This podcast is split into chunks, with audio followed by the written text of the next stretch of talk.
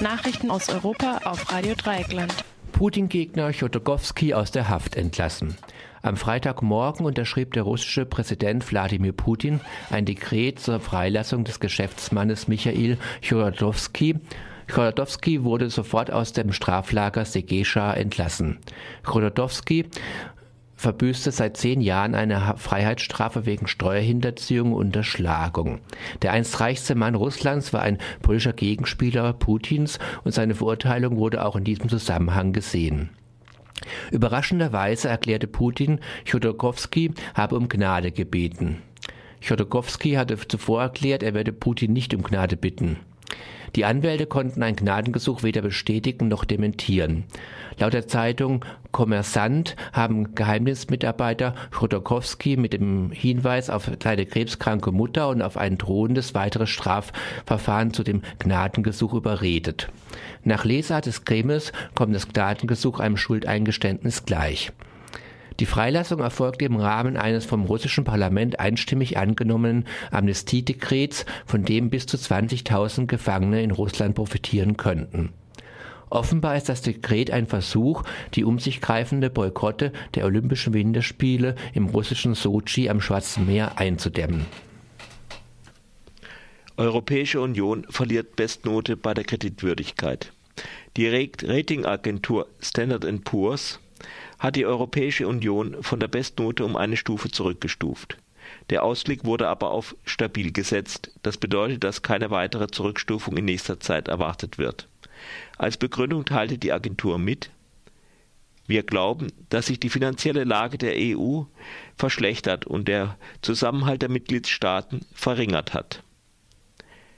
Von den großen Mitgliedstaaten der EU hat Frankreich seine Bestnote bereits eingebüßt und Großbritannien könnte folgen. Die EU-Krisenländer liegen ohnehin nahe am oder im sogenannten Ramschniveau. Die Note bewertet die Wahrscheinlichkeit, dass Kredite nicht zurückgezahlt werden können. Eine schlechtere Note kann daher bedeuten, dass für Kredite bzw. Anleihen höhere Zinsen gezahlt werden müssen statt Geld für französischen Militäreinsatz in Afrika Aufrüstung der EU. Der französische Wunsch auf finanzielle Unterstützung bei den Militäreinsätzen in Afrika, aktuell für den von UN-Sicherheitsrat geforderten Einsatz in Zentralafrika, wurde bei dem Brüsseler Gipfel gestern Abend nicht erfüllt. Dagegen stellt sich insbesondere die deutsche Kanzlerin Angela Merkel. Merkel ging es indessen nicht um solche Einsätze an sich, sondern um die fehlende Mitsprache der anderen europäischen Staaten. Ein Mandat des UN-Sicherheitsrates reiche nicht, meinte Merkel, wenn die Partner bezahlen würden. Dann sollten sie auch mitbestimmen. Stattdessen wurde in der Gipfelerklärung die Aufstellung von flexibleren und einsetzbaren EU-Gefechtsverbänden gefordert. Auch der Präsident des Europaparlaments, Martin Schulz von der deutschen SPD, sprach sich für eine gemeinsame Mil Militärpolitik aus.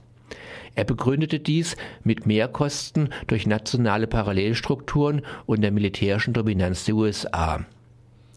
Gegen gemeinsame Streitkräfte der EU sprach sich der britische Ministerpräsident David Cameron aus. Großbritannien verfügt über relativ starke Streitkräfte und arbeitet am engsten mit den USA zusammen. Großbritannien ist aber auch nicht mehr gegen mehr Zusammenarbeit der Rüstungsindustrie. Auf dem Gipfel wurde insbesondere die Entwicklung einer europäischen Drohne begrüßt. An dem Projekt sind derzeit sieben Mitgliedstaaten beteiligt. Das EU-Parlament hatte sich kürzlich für die Förderung, Förderung von Rüstungsforschung aus Geldern der Gemeinschaft ausgesprochen.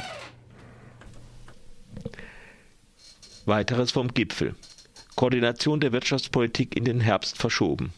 Eine Änderung der EU-Verträge, nach der Brüssel wirtschaftliche Reformen in den Mitgliedstaaten überwachen und auch Anreize setzen soll, ist auf Oktober kommenden Jahres verschoben worden.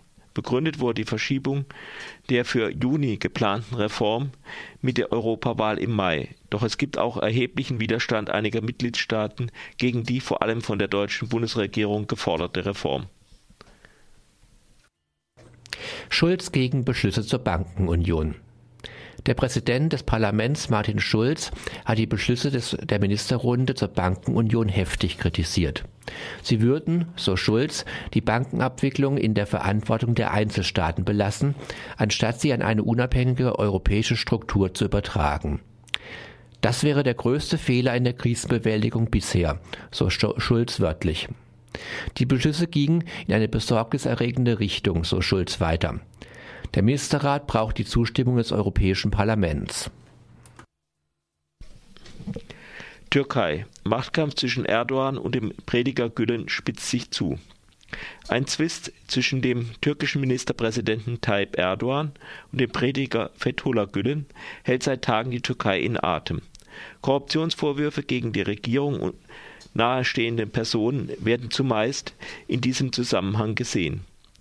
Am Dienstag wurden Söhne von drei Ministern festgenommen, ebenso der Bürgermeister des konservativen Distrikts Fatih in Istanbul und zahlreiche weitere Personen.